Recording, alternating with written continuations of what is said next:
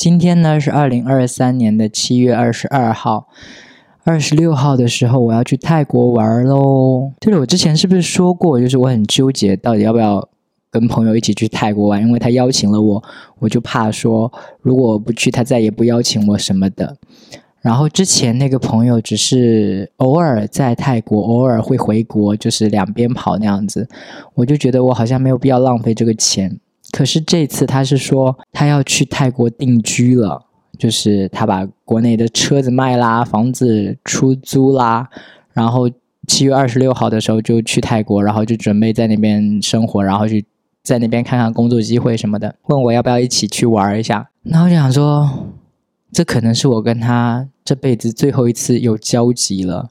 我知道这样想好像很过分、很决绝，但我觉得这是概率非常大的事情。因为我就想到我大学毕业的时候，嗯，那个时候一毕业就有一个同班的男同学就结婚了。虽然我跟那个男同学就是天天见面，就是我们就是同班同学嘛，然后。宿舍也在隔壁，我们天天见面，但是我还是觉得说，我跟他此后不可能再有交集了。我不是跟他那么要好的朋友，哎，甚至我们都说不上是朋友吧。我们平时都不怎么会交流的那种。这个只是一个极端的例子。有些女生，然后我们可能平时会交流，但是我也觉得我跟他不会再有交集了。然后他们结婚的时候，我也都没有包红包，反正我就觉得，嗯，浪费钱，我们不会有交集了这样子。一直到现在，我们确实都还是没有交集。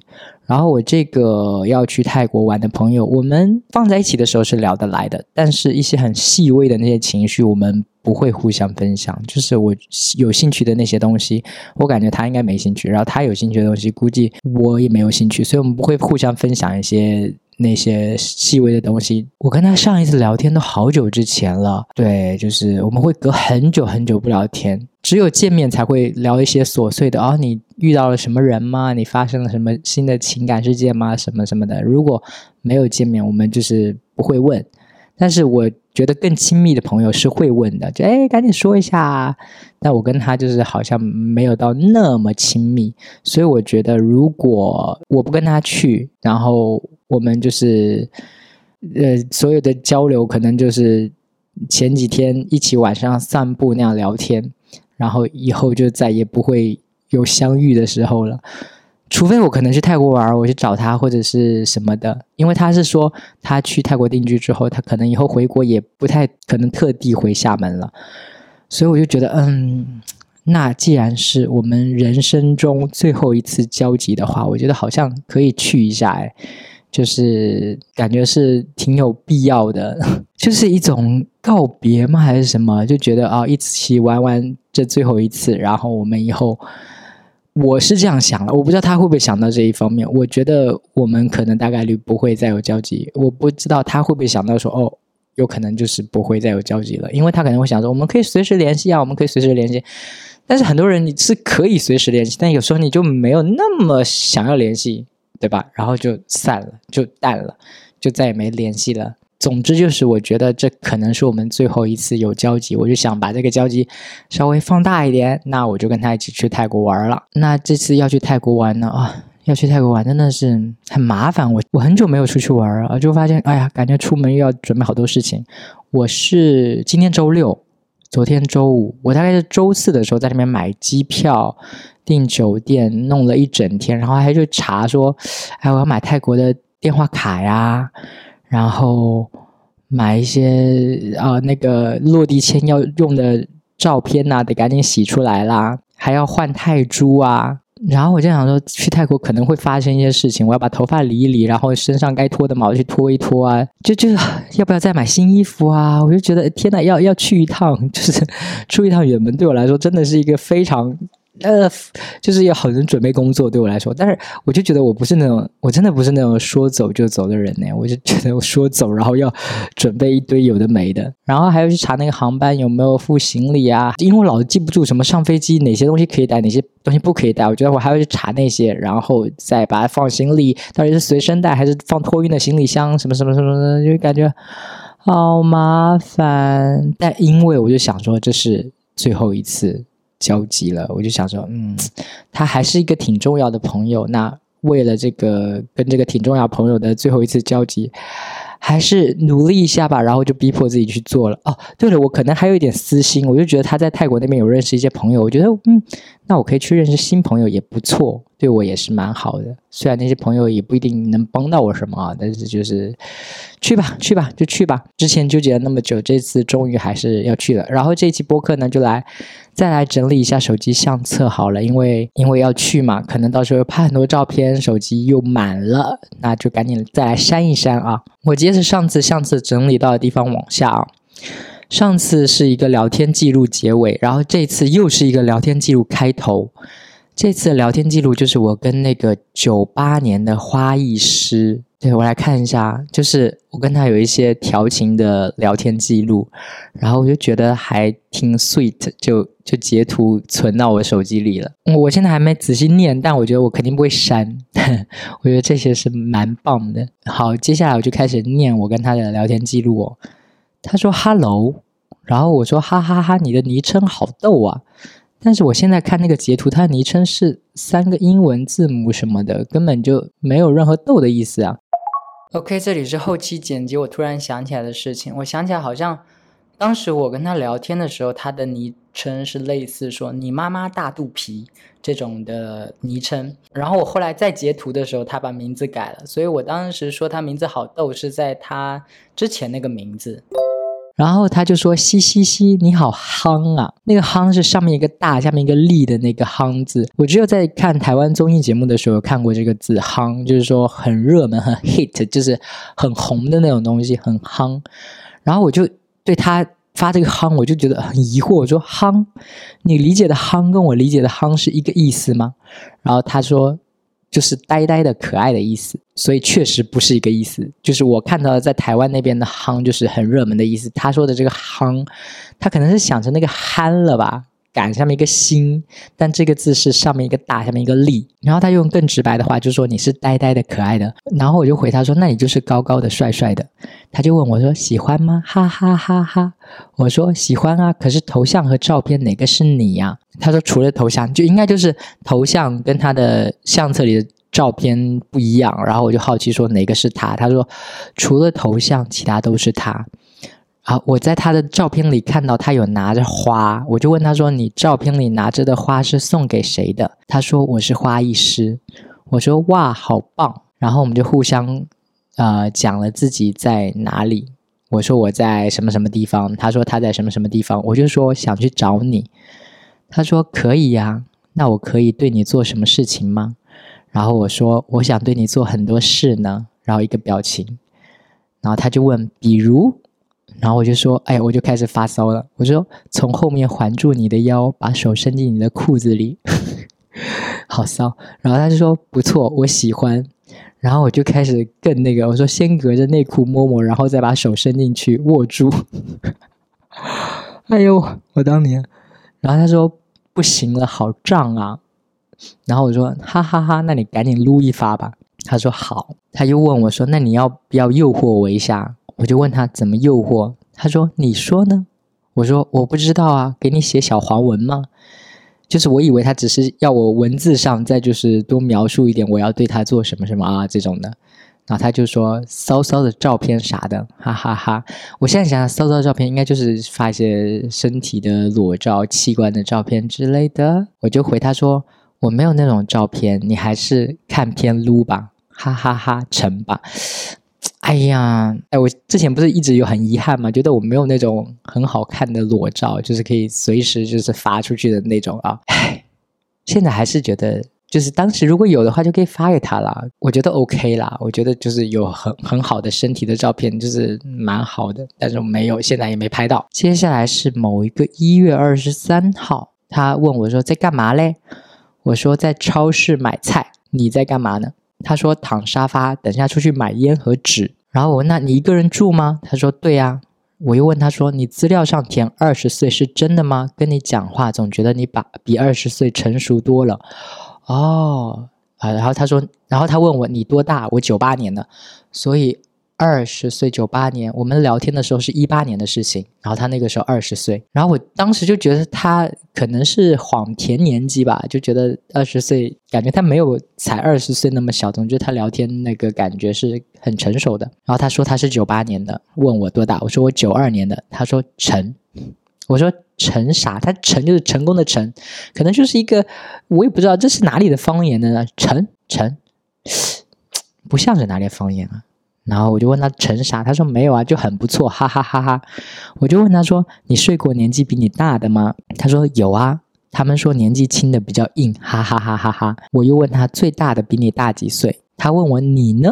然后我就很好奇，他说这是个你呢是什么意思？我说你是问我硬不硬，还是问我有没有睡过比我大的？他就回我说我睡过一个 H 二的老兄，三十二了，不过他不显老，感觉不到三十的外貌啊。然后他就。补那句，他说我是在问你有没有睡过比你小的，然后我就说我睡的都比我小，他就问我说最小是多小？我说最小的九七年，然后他就说哈哈哈，来破个记录吧，哎，这个我上次有念。上次我截过一次了，可能我当时觉得说只有那张图值得截，后来我又觉得前面的这些也很值得截，所以我就把这一遍又截了一遍，然后我就问他说：“那你要帮我破这个记录吗？”然后他说：“行啊，哈哈哈。”然后我说：“你说话可要算算数哦。”他说：“当真。”然后我又问他说：“你老家是哪儿的？春节要回去过年吗？”他就说：“呃，我春节当天回去了就行了，打车不到三十分钟。”然后我就说：“那你记得把猪年的第一炮留给我，我春节要回老家。”他就问我啥时候回去。阿尼，我跟他聊天的那个时候，我也是正准备去泰国玩。我就说：“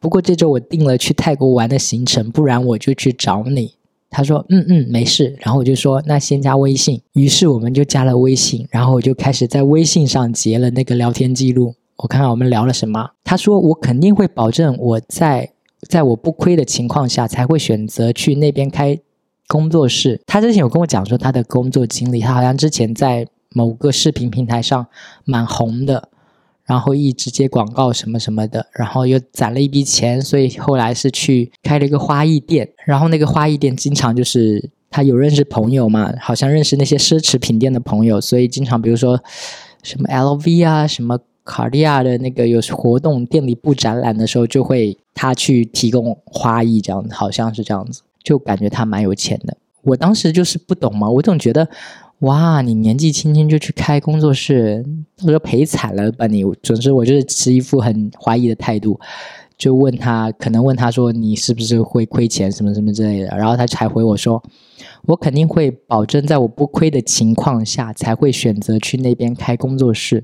哦。哦，我想起来了，我隐约记得他好像不止在我们这儿开了一家，他还在杭州开了一家。他说那边可能是指杭州，我就夸他，我就说你好有经商头脑哦，这一切都是你自己想的吗？还是有合作伙伴啊？他说我自己的工作室都是我自己做决定。然后我说棒，那我下次失业了可以去你店里做学徒吗？哈哈哈哈。他说：“哈哈哈哈，可以啊。”然后接下来是我存的他的照片，就是我觉得他蛮帅的，然后照片也拍的蛮好看的，我就把他发在软件上的照片通通存到手机里，不删这些照片，我不要删。Hello，这里又是后期补录的啦。嗯，因为刚好聊到这个花艺男，我就想说我把所有关于他的细节都再补充一下好了。我首先有想起来一个细节，就是他不是说他之前是拍一些视频创作，然后接广告什么的吗？我就有问他后来为什么不做了，然后我想起来他好像当时说的是，当时他接了某一个广告，然后出现了一些什么纠纷之类的，那后来他就没有再做那个号了。我记得我当时去泰国玩的时候。还有看到一个他的视频，就是那个博主是一个类似，就是他就是发一些网上有趣的一个视频，然后他可能集结了很多有趣的片段，集结成一个集锦那种。然后我有看到其中一个视频，就是这个花艺男，他在学的是那个呃，请回答一九八八里面那个狗焕的哥哥，他好像去一个庙里，然后手里有个莲花的那个。动作那张图不是很经典吗？嗯，我记得那个集锦里就是这个花艺男，他好像给自己带了一个什么什么东西，然后手里拿了一个东西，然后就变得跟那个一样，就是一个搞笑视频。我当时还分享给那个花艺男。总之就是他当时是说他是因为广告纠纷的问题，他就没有再拍视频了。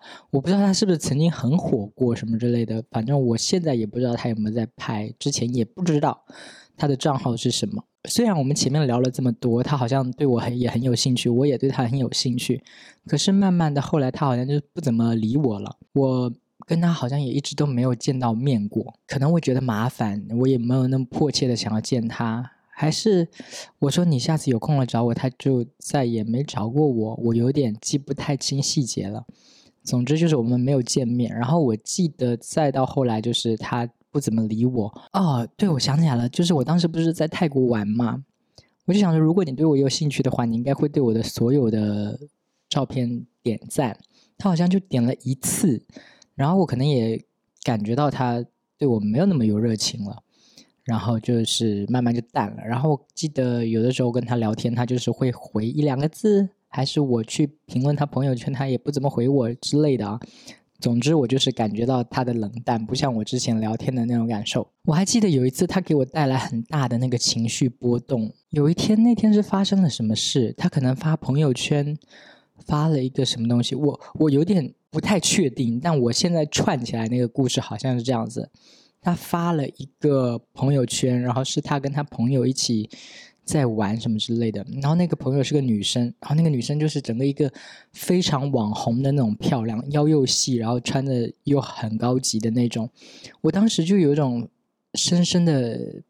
不配的感觉，我就觉得他身边的人那么高级，人家凭什么喜欢我？我哪里配得上人家？就是那种感觉。然后就是那几天，就是陷入这种情绪，觉得自己非常的糟糕，非常非常沮丧。我觉得我平常不太是一个很容易难过的人，然后那段时间因为这个事，想到这个事情，就觉得啊不舒服，不舒服，就觉得我不配，我不如人家，人家。人家是高高在上的王子，我就是一个平民百姓，什么之类的那种那种感觉哦，就是非常的难受。再后来，我还记得，我还用他名字写了一部耽美小说啊，没有到一部啦，就是我当时可能辞职了，想要靠专门写网文来维持自己的生活，因为我想要找那种我爱怎么弄就怎么弄，然后不会去要求改稿的工作。网文就属于那种。嗯，只要你投了稿，然后编辑跟你签好了合同，你就爱怎么写怎么写，然后按签字给你多少多少钱。当时反正不多，我记得当时签字二十八元都已经算是很高的稿费了，一千字二十八元都已经算很高了。我就想说，如果能投个这个，我其实已经很满意了。然后我当时就用他的名字和另外一个男生的名字，那个男生我最近。啊，那个男生也是有跟我聊嘛，然后他的照片我感觉也很不错，看起来人也很高，然后他是个双性恋什么的，感觉挺帅的。然后我跟他的交集是有一次他问我说，他呃开房了，要不要去找他？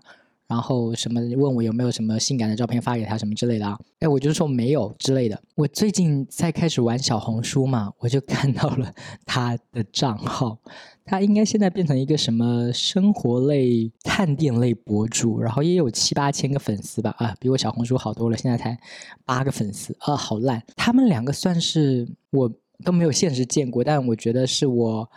认识到的，我觉得加了微信的，我觉得很棒的人了。只是他们可能后来没有喜欢上我，或者是我觉得他们的步调跟我不太一样，什么之类的。所以我就用他们两个的名字写了一一个耽美的开头，因为我当时想要投稿来着。那个耽美小说是有一个故事设定的，就是有个世界观的设定。那个小说我其实是想讽刺一些东西，但我觉得我的功力可能不够。哎，或者其实是因为。整个网文市场，人家是要求那种快的、过瘾的。我有点写的太深刻，还是什么之类的，就是太、太、太不下沉了。我觉得可能是我当时那个世界观设定的是什么呢？我想讽刺的一个事情就是，不爱了就是罪过吗？因为我觉得我们现在的世界真的就是这样子，就觉得两个人谈了恋爱之后就不能不爱对方了。你要是不爱我，你就是。渣男，你就是很糟糕。但我觉得爱不是一个人能控制的，就像你无法控制你爱上一个人一样，你也无法控制你不爱一个人。就是我们那个是感受，对吧？我们得诚实于自己的感受。而我们现在的感觉就像是你不爱我了，你很糟糕，你是个渣男，我要杀了你，我要，我要对你进行攻击，什么就是有些偏激的人会到这种程度嘛？就比如说有些杀夫杀妻，感觉更多的是杀妻啦，就是男的听到女的要跟自己离婚，然后男的就把女的给杀了，很多这类的案件啊，有些什么把头割下来的啊，我相信你们应该脑袋里也可以想到很多这类的案件。所以我的那个世界观就是说，为了解决这个事情，为了解决一分手就会发生这种严重冲突的事情，未来的人类进化出了一种能力，就是。当他说分手的时候，比如说我跟你谈恋爱，然后我决定我要跟你分手，我一提完分手，我的身体就会结冰冻结，把我自己给冻起来，然后等到你死掉之后，我才会开始那个退冰，然后我重新来到下一个世代的那种感觉，就是，嗯，只要你死了，那我的那个威胁就完全解除了，然后我可能都是你活了八十岁，那我就是什么六十年之后。我就再从那个冰里退出来，然后我又到了一个新的世界，这就是我的那个世界观的设定。但是就是人可以在随时随地任何地方提分手，比如说你在家里呀，在高速公路上啊，你在海边呐什么的，你提出分手，你就呃原地结冰了。那么未来的世界里的一个政府呢，就组织了这么一个团队。就是专门负责运输这些冰块的，比如说我我在里面瞬间结冰了。那不可能就把我丢在那个地方，比如说我在高速公路上开着车瞬间结冰了，不可能就把我丢在高速公路上，然后会影响整个社会的运转什么的。所以在整个城市里面，每个城市都有一个这么一个类似冰雕馆的地方，把所有分手然后被结冰的人都放到这个冰雕馆里面。但是就是需要有工作人员去运输这些冰雕，对不对？我的两个男主角呢，就是在这样的工作的地方工作的。我就用他们两个的名字，一个是前辈，一个是新人。然后前辈就是感觉很有魅力，新人就是一个小白。然后他们在这样的工作环境互相认识，然后感情发展下去那种啊，这就是我当时啊那个耽美故事前面的一个设定。然后我可能写了前面一两章之类的，我有拿去投稿吗？我觉得我好像有投，哎，忘了有没有投哎。但现在看来，这个就感觉不好投，因为就是嗯。我觉得我后来在观察了一些网文市场，他们就会很很快，就是快很准的抓住那个观众的注意力。我这个太难了，我这个铺就是要铺很长才能就是抓住观众的那个感兴趣的点。总之，那个我好像也就丢在那儿，就没有继续写了。只是只是当时还特地用他的名字写了小说，就是当时可能还蛮喜欢他的吧，就写了。哦，我还记得后来我还跟一个朋友去找过他的花店。我当时可能是刷他朋友圈看到他的花店的名字叫什么，我就去大众点评上搜，然后搜到了那个地址，我就跟我那个朋友说，我们一起偷偷去瞄一眼吧。然后就去瞄了，刚好那天他好像关店了，但是我可以透过玻璃看到那个店里的状况。再后来我就是有刷朋友圈看到他的一些言论，然后我就觉得，哎呀。我们确实不是一路人，然后对他的感情也就更淡了。就是你原来觉得说我们可能会是在一起的话会很合，会灵魂契合，会身体 碰撞啊，什么都很完美。然后我看到那些言论的时候，就觉得啊啊，我们好像真的不是一类人。然后对之前那种完美的幻想就没了。然后就觉得一切好像都可以接受。哎，我讲这么多，就觉得好像我这个人就是脑海里面过很多事情，有没有？就是对他来说，我只是一个非常不起眼的过客啊。结果我在他生命之外做了这么多 关于他的事情。哦，他还跟我分享过一个事情，我觉得挺有趣的。就是我好像问他说，第一次是什么时候，怎么发生的？我如果没有记错的话，他跟我分享他的第一次是他。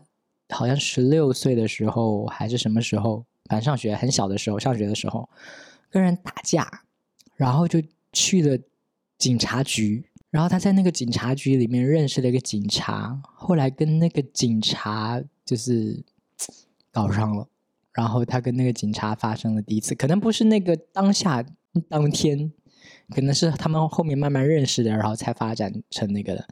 但我觉得这个故事也蛮有意思的啊。OK，那这就是关于那个花艺男在我生命里面的所有的部分了。然后接下来就是我去泰国玩了。然后之前的聊天记录可能是在我去泰国之前聊的，但是我去泰国的时候可能闲着没事，我就把那个东西都截下来了，把那些聊天记录都截下来，是我在泰国期间。然后这又是一张食物的照片，就是我在泰国吃饭，一个大的烤鸡腿，然后这是应该是一个姜黄饭吧，然后是一小碟的水果黄瓜，删掉。接下来是我在那个泰国的。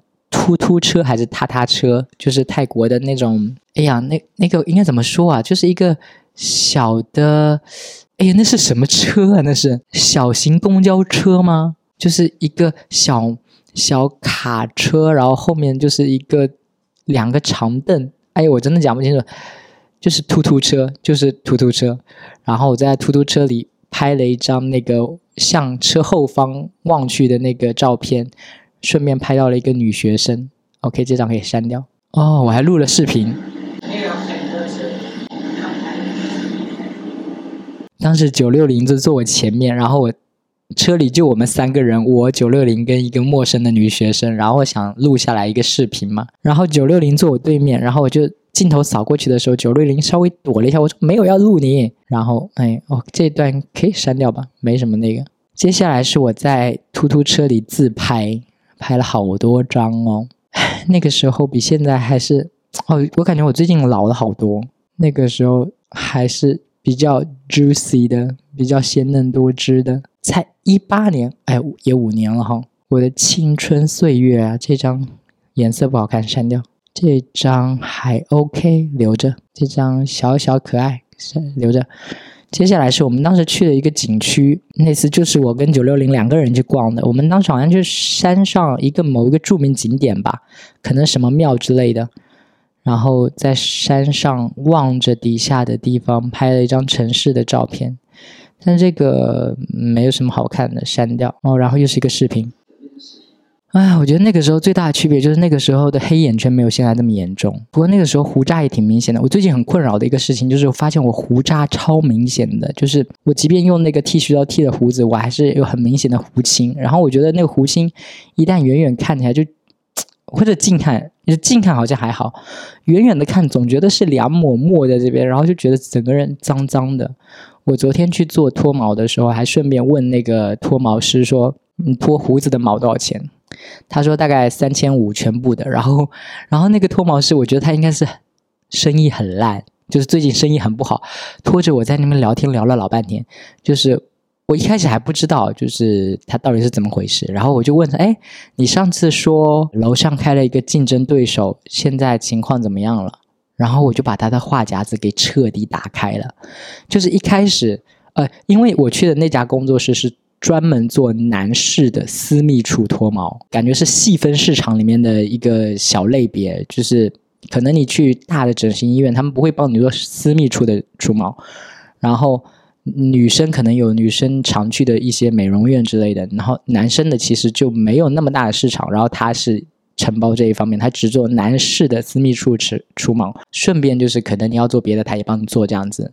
反正都是赚钱嘛。我记得我去了之后，他就跟我说，他同一栋楼有一个那个美黑的开了，然后那个美黑的，就是也开展了脱毛业务，就是会抢走他一部分的生意。然后我后来再去，他就跟我说，他准备再去投资一些新的东西，比如说也做美黑，然后也做一些什么呃丰臀。他之前跟我讲说，用用什么东西来丰臀，通过按摩什么什么之类的，听起来非常伪科学的那种东西啊，听起来非常像智商税的那种东西。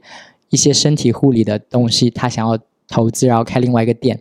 我就说：“哎，你不是要开那个吗？现在怎么样？”然后他就跟我说，他当时是跟他一个顾客，然后聊，然后本来两个人合作的，可是那个顾客就是一开始说分股份啊，什么什么什么，后来那个顾客自己也开始做脱毛，就是开始抢他生意，而且那个顾客没做脱毛的时候，把他朋友介绍给我的脱毛师。后来他做脱毛了，他就跟那个脱毛师说：“你可以把那个卡转回来给我吗？”他就觉得天哪，你抢生意都抢到我碗里来了。总之就是这个市场本来原来只有他一个人，现在变成三个人在分了，对那个脱毛师的生意影响就非常大。所以他就是这边巴拉巴拉巴拉巴拉跟我聊了好久。我相信他做这个工作一定也很无聊，可能就是如果没有客人的话，他就是一个人待着嘛。然后。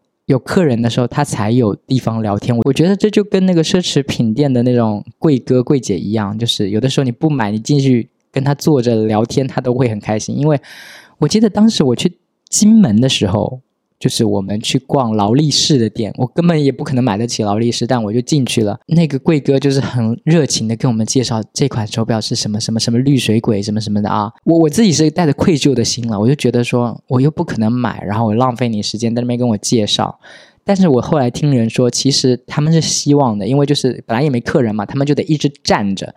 可是我们去了之后，他就可以坐下来帮我们讲解，总比站着然后发呆要。好吧，对吧？所以我就能理解到那个脱毛师的心情，他可能就是很需要发泄，他因太久没有人跟人交流过了，然后就在那边跟我巴拉巴拉巴拉聊天啊。总之就是啊，我刚刚讲到胡青的事是吧？就是看到了那个时候的自己，那个时候的自己胡子剃的还挺 OK 的啊。那个时候皮肤是不是也比现在好啊？那个时候都没化妆，哎呦，真的感觉岁月流逝啊。那个时候比现在好看蛮多的，呃。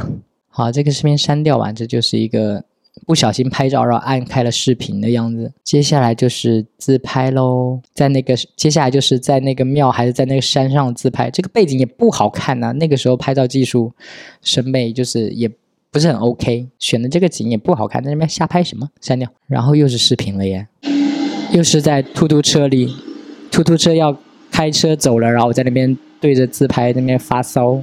我当时可能想要剪一些美美的 vlog 什么之类的，然后什么话也没说，就是自己的脸，然后风景。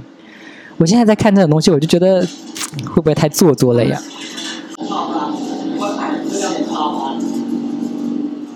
哦，然后我在跟那个九六零那边闲聊，他可能跟谁聊上了，是不是？我问他说，那个人 top 还是 bottom，是一还是零什么的？这个要删掉吗？哎，先留就好了。然后接下来就是我从突突车里拍的摩托车，这个删掉，删掉。拍摩托车有什么好拍的？哎，等等，是那个人很帅吗？啊，接下来是我们在泰国的一个，我不知道在哪里，这有个水塘，然后水塘里面好多蝌蚪，我就在那边拍蝌蚪，拍了一个视频，好多小蝌蚪啊！啊，这就让我想起那个我小时候。住乡下的时候，经常在水塘旁边看到那种小蝌蚪。我这一次，哎，还是上一次回家的时候，再回那个水塘的时候，发现就是已经那个水塘已经脏的，因为那个水塘是在田边嘛，他们很多人打农药什么的，就会用那个水塘去洗、去冲，然后那个水塘应该已经也死掉了，就长满了那种绿色的藻类，就再也没有见过。那个蝌蚪了，小时候我经常在乡间见到蝌蚪什么的，哦，现在就是没有了。这个删掉吧，蝌蚪网上应该很好找到。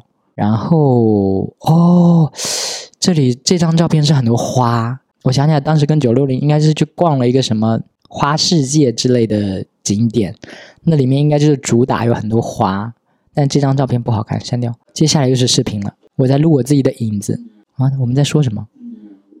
九六零问我说了一个什么，然后说 no，他问我啥了呀？删掉。